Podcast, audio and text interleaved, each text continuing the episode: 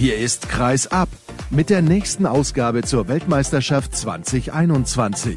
Unterstützt vom Handball-Online-Kongress. Mit aktuellen Stimmen und Analysen. Weit weg, aber trotzdem nah dran. Euer Gastgeber ist Sascha Staat.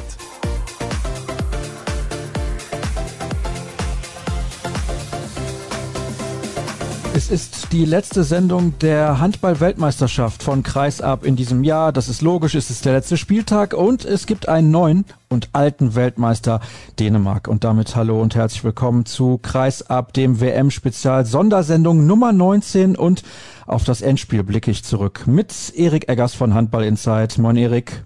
Hallo.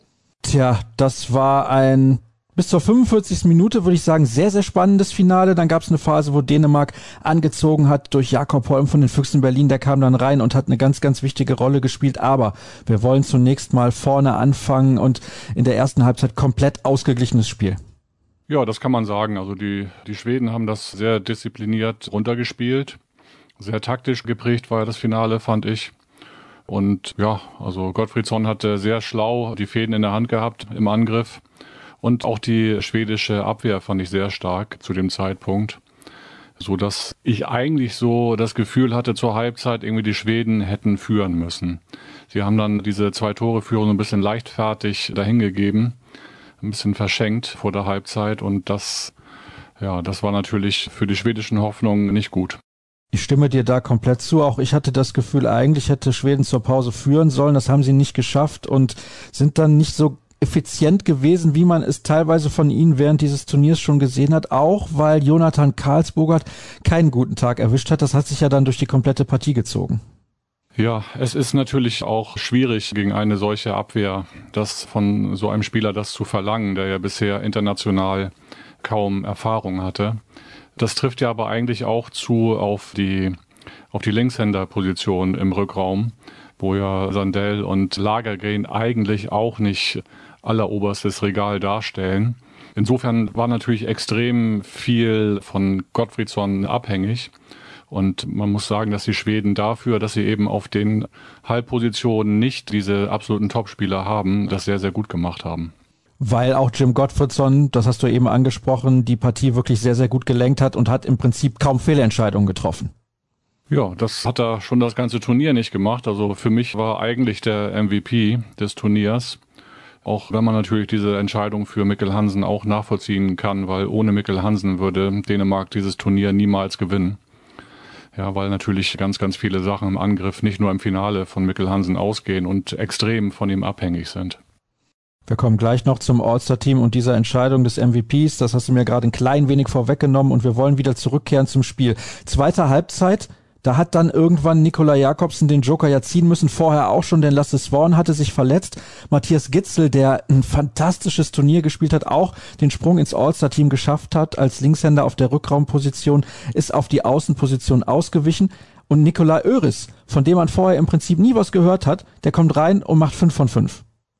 Ja, er ist jetzt ja nicht wirklich ein Unbekannter. Er spielt ja jahrelang in Silkeborg schon und ist da auch geboren und gehört auch zum Kader 2019, hatte sich bloß da verletzt. Aber es war natürlich fantastisch, dass so ein Spieler, der ja beinahe das Spiel gegen Ägypten verloren hätte durch seinen verworfenen sieben Meter, dass dann so jemand so stechen kann und diese Position so ausfüllen kann. Das war natürlich, ich fand es extrem abgeklärt, muss ich sagen. Also so cool muss man erstmal sein, in einem WM-Finale dann 5 von 5 zu treffen. Und was ich interessant finde bei dem Spieler ist seine reduzierten Bewegungen. Er braucht ja im Prinzip nur ein, zwei Schritte und knallt das Ding dann rein. Und insofern war eigentlich der heimliche Matchwinner für dieses Spiel. Und ein anderer heimlicher Matchwinner, den habe ich eben schon angesprochen, war Jakob Holm. Der kam rein in einer Phase, wo es bei Dänemark im Positionsangriff nicht mehr ganz so gut funktioniert hat. Und dann ist er direkt reingegangen, drei Tore in drei Angriffen hintereinander, weil er diesen Schwung hatte und diese Energie und wahrscheinlich auch den Willen in der Phase und auch die Kraft. Ja, absolut. Er hatte ja auch nicht irgendwie so viele Spielzeiten vorher gehabt und hatte diese entsprechende Frische noch. Und da muss man aber auch sagen, da bröckelte die schwedische Abwehr so ein bisschen. Ja, also die haben da nicht mehr die Qualität hingelegt und so konnte Holm eben da durchbrechen oder teilweise über den Abwehrspieler Lagerin was ja meistens dann wegwerfen. Davon hat er natürlich auch profitiert, dass die Abwehr nicht mehr die Qualität hatte wie noch in der ersten Halbzeit. Was mir dann auch sehr gut gefallen hat, Nikola Jakobsen hat sich dazu entschieden, die Deckung umzustellen, hat auf eine 5-1-Deckung umgestellt und das hat sehr, sehr gut funktioniert. Gottfriedson hatte da nicht mehr diesen Anlauf in diesen Situationen, wo er dann mit Schwung in die Deckung gehen konnte und das hat den Schweden ja schon durchaus zu schaffen gemacht. Ja, das ist das, was ich gerade eben sagte. Also viel war eben zugeschnitten auf Jim und die Halbspieler haben einfach nicht die Qualität, dann so ein Spiel alleine zu entscheiden. Ja, die sind technisch sehr gut ausgebildet, wie alle Skandinavier, wie ich finde. Aber sie sind eigentlich nicht so gut, dass sie ein WM-Finale entscheiden können. Und insofern war diese taktische Maßnahme von Nikolai super. Und die hat dann auch mit dafür gesorgt, dass Dänemark zum zweiten Mal in Folge Weltmeister geworden ist. Und dann kam natürlich dazu, dass Niklas Landin am Ende sein Tor vernagelt hat. Ja, das finde ich extrem interessant, muss ich sagen. Ich habe mir gerade nochmal die Quoten angeguckt, die er hatte in den anderen Finalspielen gegen die, gegen die Ägypter. War er der entscheidende Mann im 7-Meter-Werfen, hatte auch vorher wichtige Bälle gehalten, aber er hatte nur eine Quote von 31 Prozent. Und im Halbfinale war schwach, muss man sagen. Da lag er bei, bei gut 20. Und insofern war das jetzt eine ähnliche Geschichte wie beim Champions League Final Four in Köln, wo er ja im Halbfinale auch äußerst durchwachsen gehalten hatte und dann im Finale auch zur entscheidenden Figur wird. Ja, und das ist halt ganz anders, als sein Image ja lange war, dass er dann irgendwie während eines Turniers fantastisch hält und dann, wenn es drauf ankommt, im Finale das nicht mehr auf die Kette kriegt. Zum Beispiel, ich nenne mir jetzt mal das EM-Finale 2014 gegen Frankreich, wo er gar nichts mehr gehalten hat und und insofern ist es für ihn natürlich eine fantastische Entwicklung und auch das, was man von einem Weltklasse-Torwart ja auch erwartet. Der ist absolute Weltklasse, hat jetzt über 220 Länderspiele absolviert und hat ja auch nun alles gewonnen, was man irgendwie gewinnen kann, sämtliche Titel. Lass uns kurz über ihn sprechen. Er ist einer der größten aller Zeiten, oder nicht? Ja, er hat natürlich, was die Torhüterposition angeht, noch einige Leute vor sich. Ja, also das ist natürlich Titi, Omayer zu nennen. Ja, und Cornel Penu zum Beispiel ist auch zweimal Weltmeister geworden. Es hat eben lange gedauert, bis er wirklich diese Titel auch alle gewonnen hat. Ja, es hat ja sehr lange gedauert, bis er das erste Mal deutscher Meister wird beispielsweise. In dem Moment, wo er bei den Löwen wegging, wurden die Löwen ja erst deutscher Meister. Ja, aber er ist ein fantastischer Torwart. Er ist sensationell für sein Stellungsspiel. Und ja, es gibt keinen besseren Moment auf der Welt, würde ich sagen. Und die Titelsammlung ist mehr als beeindruckend. Jetzt zum zweiten Mal Weltmeister geworden. EM, Olympia, EHF Cup, Champions League, Deutsche Meisterschaft, Deutscher Pokal und so weiter und so fort. Und natürlich auch Welthandballer des Jahres 2019 geworden. Das haben vor ihm ja auch nicht allzu viele Torhüter geschafft. Ein paar natürlich, aber nicht so unendlich viele. Tja, was können wir noch besprechen? Also insgesamt geht denn der WM-Titel für Dänemark dann in Ordnung, wenn man das ganze Turnier betrachtet? Ich meine, im Viertelfinale gegen Ägypten in einem historischen Handballspiel, du bist ja auch Historiker und Geschichtsfreund, da haben sie Glück gehabt. Ja, da waren sie ja eigentlich schon fast ausgeschieden, wenn nicht die Ägypter diesen Wechselfehler begangen hätten. Und da war natürlich viel Glück mit dabei, aber dieses Glück braucht man auch als Weltmeister. Ja, das ist ja bei fast allen Weltmeisterschaften so gewesen, dass der spätere Weltmeister immer solche Phasen hatte und ein bisschen Glück auch brauchte.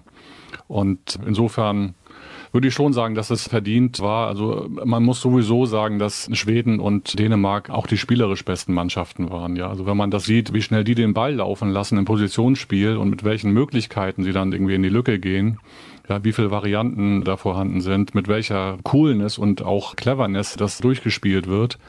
Da muss man wirklich konstatieren, dass die deutsche Mannschaft da Welten von entfernt ist aktuell.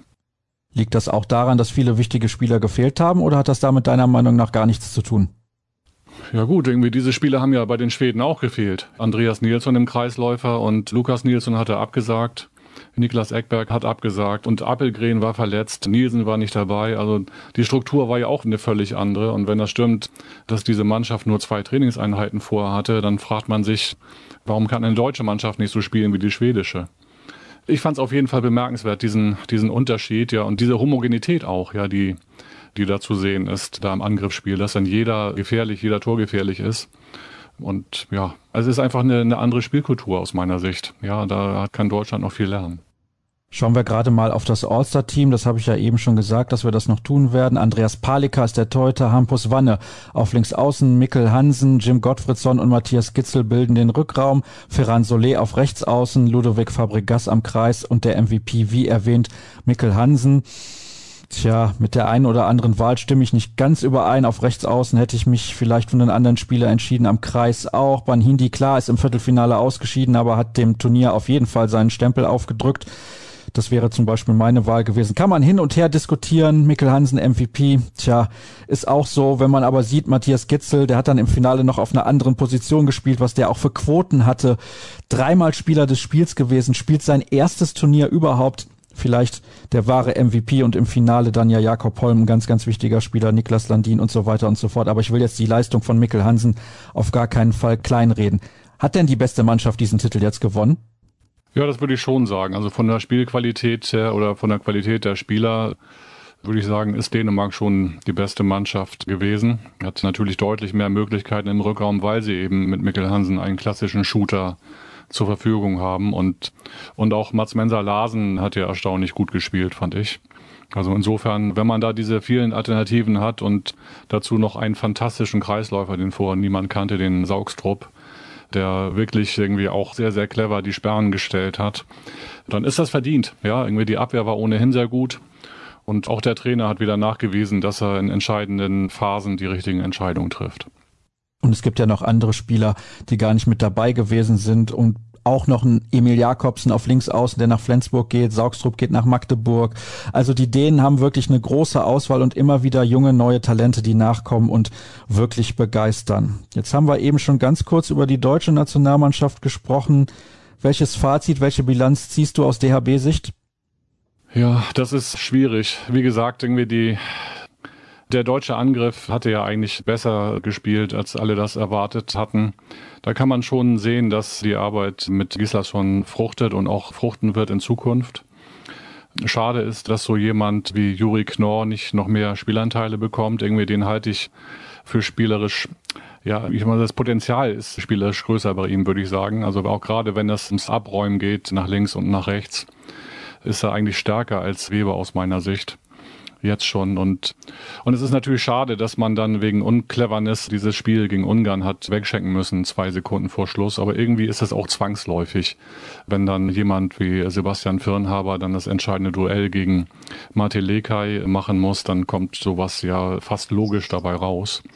Und insofern hat mich das jetzt nicht besonders enttäuscht, irgendwie wie die Mannschaft da aufgetreten ist. Gekämpft haben sie. Wir haben alles getan, das kann man dir nicht vorwerfen. Und man kann von einer solchen Mannschaft nicht erwarten, dass sie ins Halbfinale oder ins Finale kommt. Wenn du aber von Erwartungen sprichst, was erwartest du von der Olympia-Qualifikation, wo man auf den vierten der letzten EM und den aktuellen Vize-Weltmeister trifft? Ja, das wird schwer. Ja, also das kommt ein bisschen darauf an, welche Spieler dann zur Verfügung stehen. Das wissen wir ja alle nicht. Aber wie stark Schweden ist, das haben wir gesehen jetzt während des gesamten Turniers. Und Schweden ist der erste Gegner. Und jetzt mal angenommen, es kommt eine Niederlage dabei raus, irgendwie dann geht es im entscheidenden Spiel gegen Slowenien um alles. Ja, und da werden dann die Nerven auch eine Rolle spielen. Die Slowenen sind spielstark, haben jetzt auch nicht die großen Shooter zur Verfügung. Und auch die haben starke Torhüter. Das wird ein Spiel auf Augenhöhe aus meiner Sicht. Ja, also das ist jetzt nicht von vornherein gewonnen, so ein Spiel. Und in einem solchen Viererturnier kann das so eng werden, auch jetzt mal angenommen, die Deutschen würden gegen Schweden gewinnen, dann heißt es ja auch noch nicht, dass sie mit dem Thema durch sind. Äh, dann dürfen sie sich auch keine Niederlage gegen die Slowenen leisten, weil sie dann im letzten Spiel zugucken würden, wie Slowenien und Schweden gegeneinander spielen. Also es ist eine extrem komplizierte Aufgabe. Und ich beneide Alfred Gislason auf jeden Fall nicht, weil er ja, so wie es aussieht, nicht sehr viele Trainingseinheiten vorher zur Verfügung haben wird. Das wird auf jeden Fall eine harte Nuss. Das haben wir jetzt schon mehrfach besprochen während dieses Turniers. Das ist also dann deine Meinung zur Bilanz. Eine Frage habe ich dann noch. Johannes Goller hat sich mit dem Coronavirus infiziert. Was sagst du dazu? Ja, das ist schwierig zu beurteilen. Natürlich weiß niemand, wo er sich infiziert hat. Also nach meiner Kenntnis hat sich bisher kein anderer Spieler infiziert, der aus Ägypten nach Hause geflogen ist. Also auch von anderen Nationen nicht. Und wenn das jetzt irgendwie so bleiben sollte, irgendwie, dann kann das eigentlich nicht mit der Bubble zu tun haben in, in Ägypten. Dann muss er sich ja auf dem Weg vom Flughafen nach Flensburg infiziert haben oder wo auch immer. Ja, vielleicht in Ägypten auf dem Flughafen, wenn da die Bubble schon nicht mehr existiert hat, keine Ahnung. Aber ich tue mich schwer damit, sozusagen das Konzept des UKs in Kairo damit in Verbindung zu bringen. Ja, also es sieht eigentlich danach aus, irgendwie, als wäre es danach passiert. Das werden wir natürlich noch erfahren oder vielleicht auch nicht. Schwer zu beurteilen. Ja? Also ob man da noch eine Antwort bekommt auf diese Frage, die so ein bisschen im Raum steht. Übrigens habe ich da eine Nachricht zu diesem Thema bekommen heute von Stefan Kretschmer, den ich an der Stelle recht herzlich grüße, denn ich weiß, er wird zuhören und den lade ich ein, über diese Geschichte auch mal zu sprechen, bisschen länger. Es gibt jetzt diese neue Clubhouse-App und ein Kollege bzw. Bekannter hat mir gesagt, Mensch, das wäre doch ein Thema, da könnte man mal drüber sprechen, da solltest du mal vorbeischauen und da gibt es einige interessante Gespräche bislang. Also, Kretsche, in den nächsten Tagen bist du da herzlich willkommen, mein erster Gast zu sein, wenn ich das mal ausprobiere und genau über dieses Thema zu sprechen. habe nämlich geschrieben, das ist der erste Dominostein und ich habe einfach Angst, dass noch ein paar weitere dann fallen und die Handball-Bundesliga in Zukunft darunter leiden wird. Das ist ja auch ein leidiges Thema. Da wurden jetzt schon erste Spiele abgesagt bzw. wurden verlegt, weil die Vereine gesagt haben, sie wollen nicht spielen, sie brauchen eine längere Pause. Und darüber spreche ich auch gleich im zweiten Teil der Sendung mit Tamo Schwarz von den Kieler Nachrichten. Ja, aber wenn ich, Entschuldigung, wenn ich dazu noch was sagen darf, also. Natürlich. Also es ist natürlich, die Kritik war ja ungeheuerlich vor der WM und auch noch in den ersten Tagen wegen der Cup Verden, was dieses Thema angeht. Ja, und ich habe ein paar Gedanken dazu geschrieben, jetzt in der nächsten Ausgabe von Handball Insight, wo ich mal darauf hinweise, wie das mit anderen Sportarten ist. Also wir nehmen mal zum Beispiel die Skispringer, die munter durch die Welt reisen und das sind ja auch jetzt keine kleinen Delegationen, sondern da reisen ja auch mal viele Leute mit. Oder als der Biathlon-Weltcup in Oberhof stattfinden sollte, in Thüringen, also in einem Hotspot. Da hat niemand gefordert, irgendwie, dass diese Veranstaltung abgesagt wird oder dass man daran nicht teilnehmen sollte. Ja, es wurde auch nicht die Teilnahme der deutschen Athleten daran kritisiert. Und ich frage mich halt, warum sozusagen der Fokus so groß ist, wenn es um Handball geht. Das finde ich einen interessanten Gedanken auf jeden Fall. Da sollte man auf jeden Fall mal drüber nachdenken. Was denkst du denn, warum das so ist? Ja, man kann da nur ein paar Fragen zu stellen. Ja, was wäre dann passiert, wenn die Veranstaltung in Deutschland oder in Dänemark stattgefunden hätte? Ja, bei der Frauen-EM in Dänemark gab es ja diese Debatte auch nicht. Ist das eine Form des Rassismus äh, quasi, dass man den Ägyptern nicht zutraut, sowas durchzuziehen? Zum Beispiel, ja, also das, solche Fragen kann man ja mal stellen, warum das der Fall ist. Ja, vielleicht kann man auch das diskutieren in den nächsten Ausgaben das ist ein spannendes Thema und eine Frage, die man sich wirklich mal stellen sollte, weil das hat man im Vorfeld auch immer wieder mitbekommen, dass die Leute gesagt haben, ja, warum soll das ausgerechnet in Ägypten funktionieren? Die nehmen das alles viel zu locker und so weiter und so fort und tja, das ist durchaus interessant, dass du das noch angesprochen hast. Erik, herzlichen Dank dafür und natürlich für deine Einschätzung insgesamt. Da bleibe ich dran, was das angeht. Und ich habe es ja eben schon angekündigt. Jetzt gibt's die Flash Zone von heute Mittag beziehungsweise von heute Nachmittag. Ist aber nicht minder interessant, weil wir da ein bisschen zeitlos diskutiert haben. Ansonsten war es das, was den ersten Teil angeht. Kurze Pause und gleich geht's dann weiter hier bei Kreisab.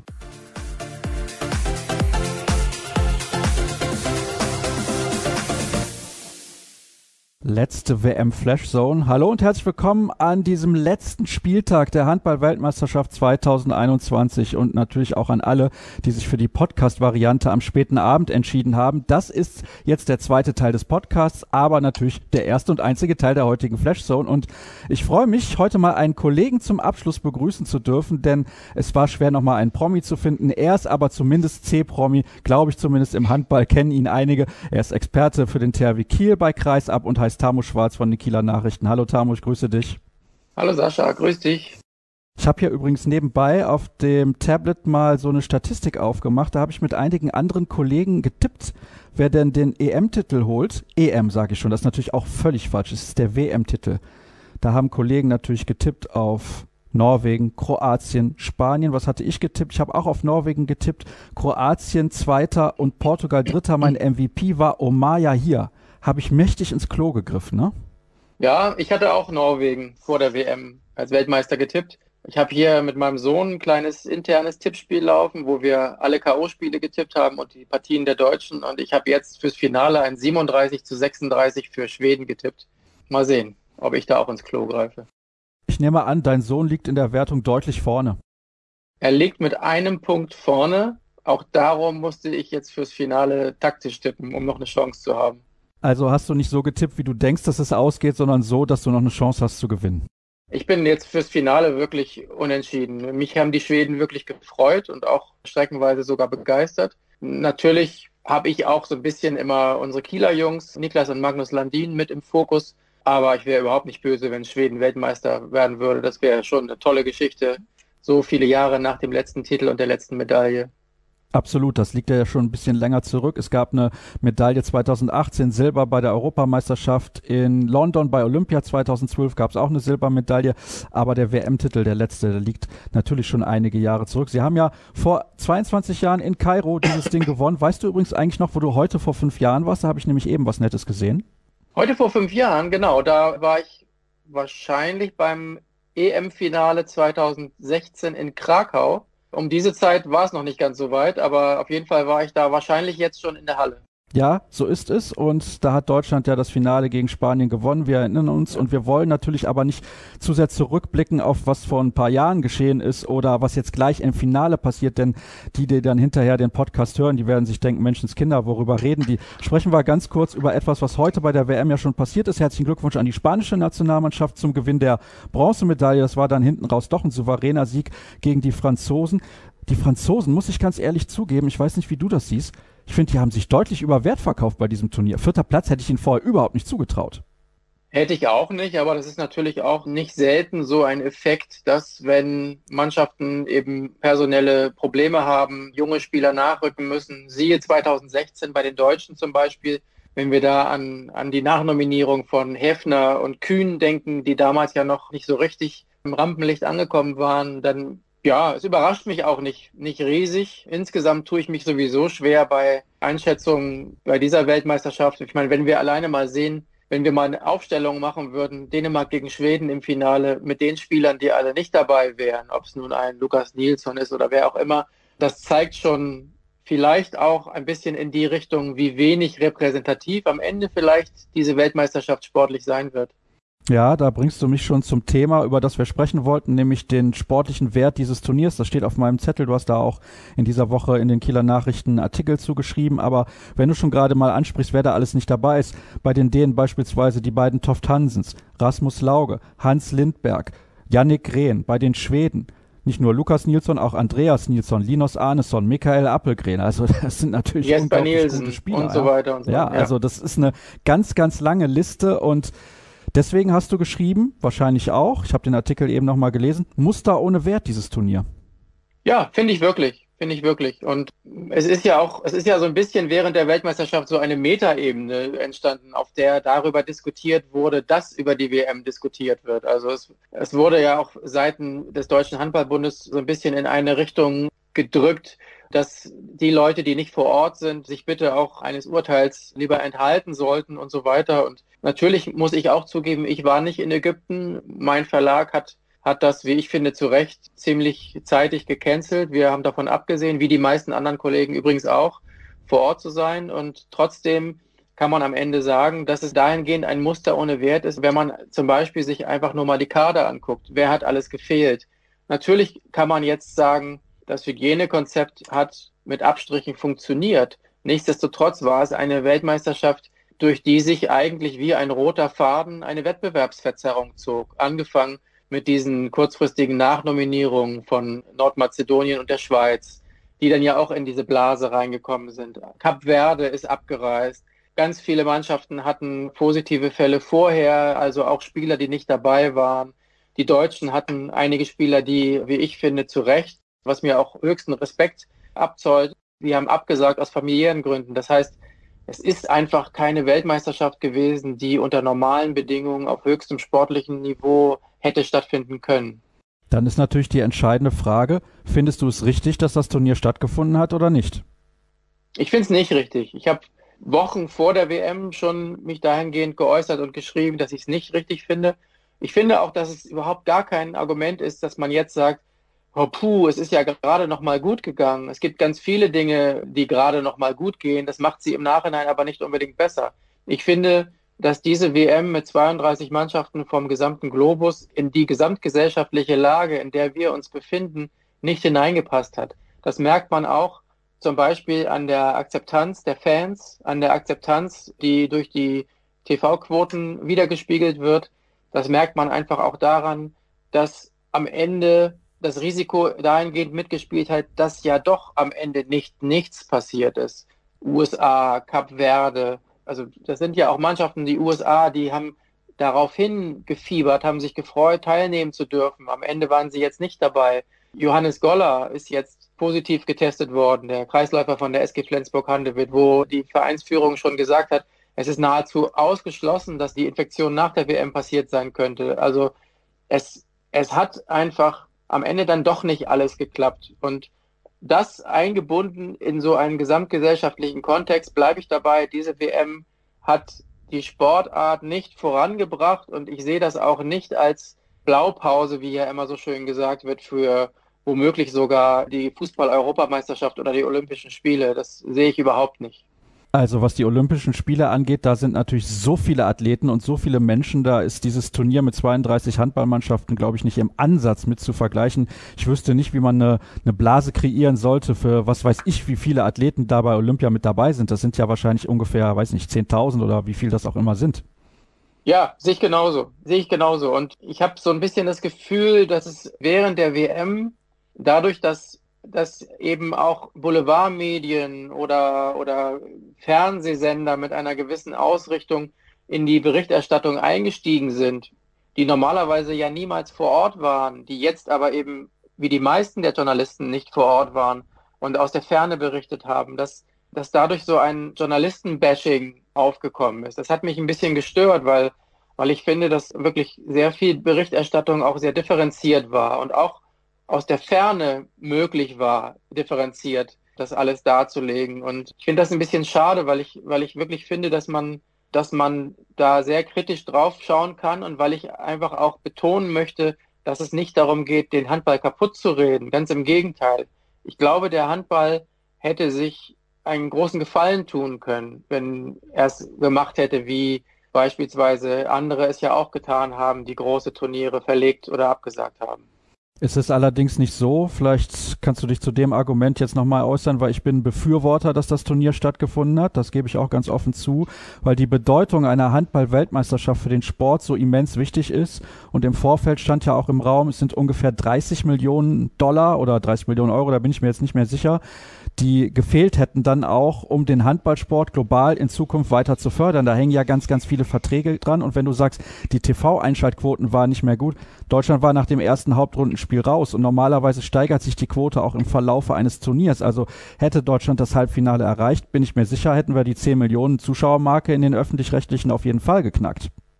Das kann sein. Und du siehst ja auch schon, dass da zwei Positionen jetzt aufeinandertreffen, die die beide ihre Berechtigung haben. Ich könnte jetzt das Fass aufmachen und dir sagen, wir reden ja jetzt nicht davon, dass die Corona-Pandemie dafür sorgt, dass es nie wieder Handball-Weltmeisterschaften gibt, sondern wir reden davon, dass wir in ganz besonderen und ganz besonders herausfordernden Zeiten sind und dass es im Raume stand, ein einziges Turnier zu verschieben, beispielsweise um ein Jahr zu verschieben und dann Europa- und Weltmeisterschaften um ein Jahr weiterzurücken, jeweils in der, in der Folge dann. Und ich möchte dann jetzt nicht ein weiteres Fass aufmachen, aber ganz ehrlich, vergleiche es doch mit anderen Sportarten. Muss es alle zwei Jahre Welt- und Europameisterschaften geben? Muss es jedes Jahr ein großes Turnier geben? Ich finde, das ist nicht notwendigerweise so, dass man das als gegeben hinnehmen muss. Und wenn du eben siehst, dass alle zwei Jahre eine Weltmeisterschaft stattfindet, ist sozusagen die Hürde, ein Turnier wegen der Corona-Pandemie zu verschieben, auch schon gar nicht mehr so hoch, wie wenn es jetzt wie beim Fußball eine Weltmeisterschaft nur alle vier Jahre wäre. Ich glaube, das Problem dabei ist, das lässt sich nicht mehr zurückdrehen. Also dieses Rad ist schon so weit nach vorne gelaufen, das werden wir nicht mehr erleben, dass wir nur Turniere alle zwei Jahre haben, auch wenn man darüber diskutieren kann, was Sinn und Unsinn angeht. Ich hatte da mal ein interessantes Gespräch vor einigen Jahren mit Arno Gunnarsson und Björkvin Gustafsson, den beiden isländischen Nationalspielern, als sie noch beide beim BHC gespielt haben, habe ich auch gefragt, ist das nicht zu viel, jedes Jahr ein Turnier? Und dann haben die beiden mir gesagt, ja, wir als Isländer, wir sind auf jeden Fall dafür. Die meiste Aufmerksamkeit bekommt der Handball im Januar. Das kann ich aus eigener Erfahrung übrigens bestätigen. Ich weiß nicht, bei euch sind die Klickzahlen, weil die natürlich über den THW Kiel berichtet, durchweg gut, weil das ein wichtiger Verein ist, ein großer Verein, ein erfolgreicher Verein. Aber mit Kreisab beispielsweise ist die Aufmerksamkeit wann am größten? Im Januar, wenn das Turnier stattfindet. Das stimmt. Aber du siehst ja, wie knifflig dieses Thema ist, alleine dadurch, dass du sagst, wir werden das Rad nicht mehr zurückdrehen können, und Weltmeisterschaften nur alle zwei Jahre. Im Fußball ist es ganz normal, nur alle vier Jahre Weltmeisterschaften zu haben. Das sorgt ja auch für einen ganz anderen Stellenwert. Im Handball ist es turnusgemäß. Jeden Januar ist ein Turnier, Welt- und Europameisterschaften immer im Wechsel. Ich freue mich auch, von diesem Jahr abgesehen, immer dabei zu sein. Das sind ja auch einfach tolle Turniere und aber wir haben uns auch schon beide darüber unterhalten, dass dieser ganze irrsinnige Handballkalender ja nicht dazu führt, dass du im Januar unbedingt immer das höchste sportliche Niveau siehst. Und darum finde ich, es sollte kein, kein unantastbares Tabu sein, vielleicht darüber mal zu reden. Und ich finde, Welt- und Europameisterschaften alle zwei Jahre, das ist immer noch eine sehr, sehr gute Frequenz. Und das würde dem Sport, dann hast du auch noch Olympische Spiele, das würde dem Sport vielleicht auch gut tun, mal ein bisschen Luft zu holen. Denn auch mit Bundesliga und Champions League und so weiter findet ja eine Verdichtung nach und nach immer weiter statt. Das ist gut, dass du das ansprichst auch. Da haben wir jetzt natürlich Terminproblem. Es wurden ja die ersten Spiele in der Handball-Bundesliga schon verschoben. Die Rhein-Neckar-Löwen haben jetzt, glaube ich, diese Option gezogen. Die Partie gegen die MT Melsung, die hätte stattfinden sollen, jetzt in einer Woche. Die findet dann nicht statt, die findet irgendwann anders statt. Ich frage mich ja, wann wollen die das denn noch nachholen? Warum verlegen die jetzt weiter Spiele? Das frage ich mich auch.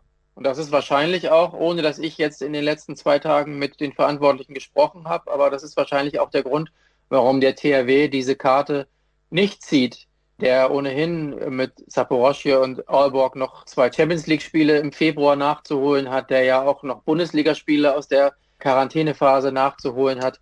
Es ist schlicht und ergreifend, wie du sagst, nicht machbar, möchte aber doch sozusagen versuchen, den, den Blick von der anderen Seite einmal zu werfen. Wenn du siehst, welche Mannschaften im Halbfinale sind und welche Bedeutung diese Spieler, die dort auf dem Spielfeld stehen, zum Teil für die Vereine haben, kann man es vielleicht auch einfach als faires Modell ansehen, dass die Liga das ermöglicht, Vereinen mit Spielern im Halbfinale das erste Spiel nach der Pause zu verlegen, weil, weil es schon auch einfach Vereine gibt, die auf höchstem Niveau nicht so breit aufgestellt sind, wo die Nationalspieler, die jetzt in einem WM-Halbfinale stehen, so super wichtig sind und dann ja natürlich auch dementsprechend ausgelaugt sein werden, dass ich dieses Prinzip, diese Möglichkeit einzuräumen, finde ich nicht per se schlecht in diesem Jahr, also sonst hätte man das vielleicht schon immer mal machen sollen. In diesem Jahr mit Corona führt es eben zu so einer absurden Situation, dass es eine Erleichterung sein soll, aber zu einer weiteren Verdichtung führt. Wir könnten jetzt noch sehr, sehr lange darüber diskutieren, Tamo. Unser Problem ist ja, dass in wenigen Minuten das WM-Finale startet. Das möchten wir beide gerne sehen. Ich muss mich noch auf den Weg nach Hause machen. Du machst einfach nur die Tür auf und gehst ins Wohnzimmer. Das ist für dich natürlich deutlich einfacher. Möchte mich aber nochmal herzlich bei dir bedanken, weil du sehr kurzfristig auch eingesprungen bist und heute mit gerne. dabei warst, damit diese WM-Flashzone auch jeden Tag einen Gast hatte. Und ich möchte auch nochmal darauf hinweisen und schalte da gerade nochmal auf die Hauptkamera. Dieses Trikot zur Verfügung gestellt vorgestellt von WePlay Handball. Gibt es noch zu gewinnen auf unserer Facebook-Seite facebook.com slash kreisab. Da könnt ihr gerne vorbeischauen. Das Gewinnspiel läuft noch und dieses Trikot könnte also bald schon euch gehören. Einfach mitmachen. Es ist nicht so kompliziert. Ihr müsst eine Frage beantworten, aber das sollte gar kein Problem sein. Und paar Hinweise habe ich noch in eigener Sache. Es war für mich eine durchaus anstrengende Weltmeisterschaft. Ich finde anstrengender als sonst, weil man muss sich immer um Gäste kümmern. Es gab zwei Sendungen pro Tag, abends dann nochmal den Podcast. Teilweise war ich noch bei Eurosport im Einsatz und nächste Woche geht's schon weiter. Ich bin nämlich mit Mike Thiele zusammen auf der Zone zu hören, dann wenn Kiel und Flensburg in der Champions League wieder im Einsatz sind. Also gibt es natürlich jetzt morgen keine Sendung, das ist klar. Es gibt aber nach dem Finale, und das ist auch logisch, eine Sendung, einen Podcast dann mit dem Kollegen Erik Eggers von Handball Insight. Ich hoffe, ihr schaut dann auch rein, beziehungsweise hört rein, so ist es natürlich korrekt. Herzlichen Dank nochmal, dass ihr die WM in der Flashzone begleitet habt als Zuschauer. Das hat mir sehr viel Spaß gemacht. Ich hoffe auch euch ein wenig. Und alle weiteren Infos findet ihr wie immer auf facebook.com slash kreisab, bei Twitter at kreisab.de sowie bei Instagram Hashtag und Accountname kreisab. Wir sehen und hören uns ganz sicher demnächst wieder. Macht's gut. Tschüss.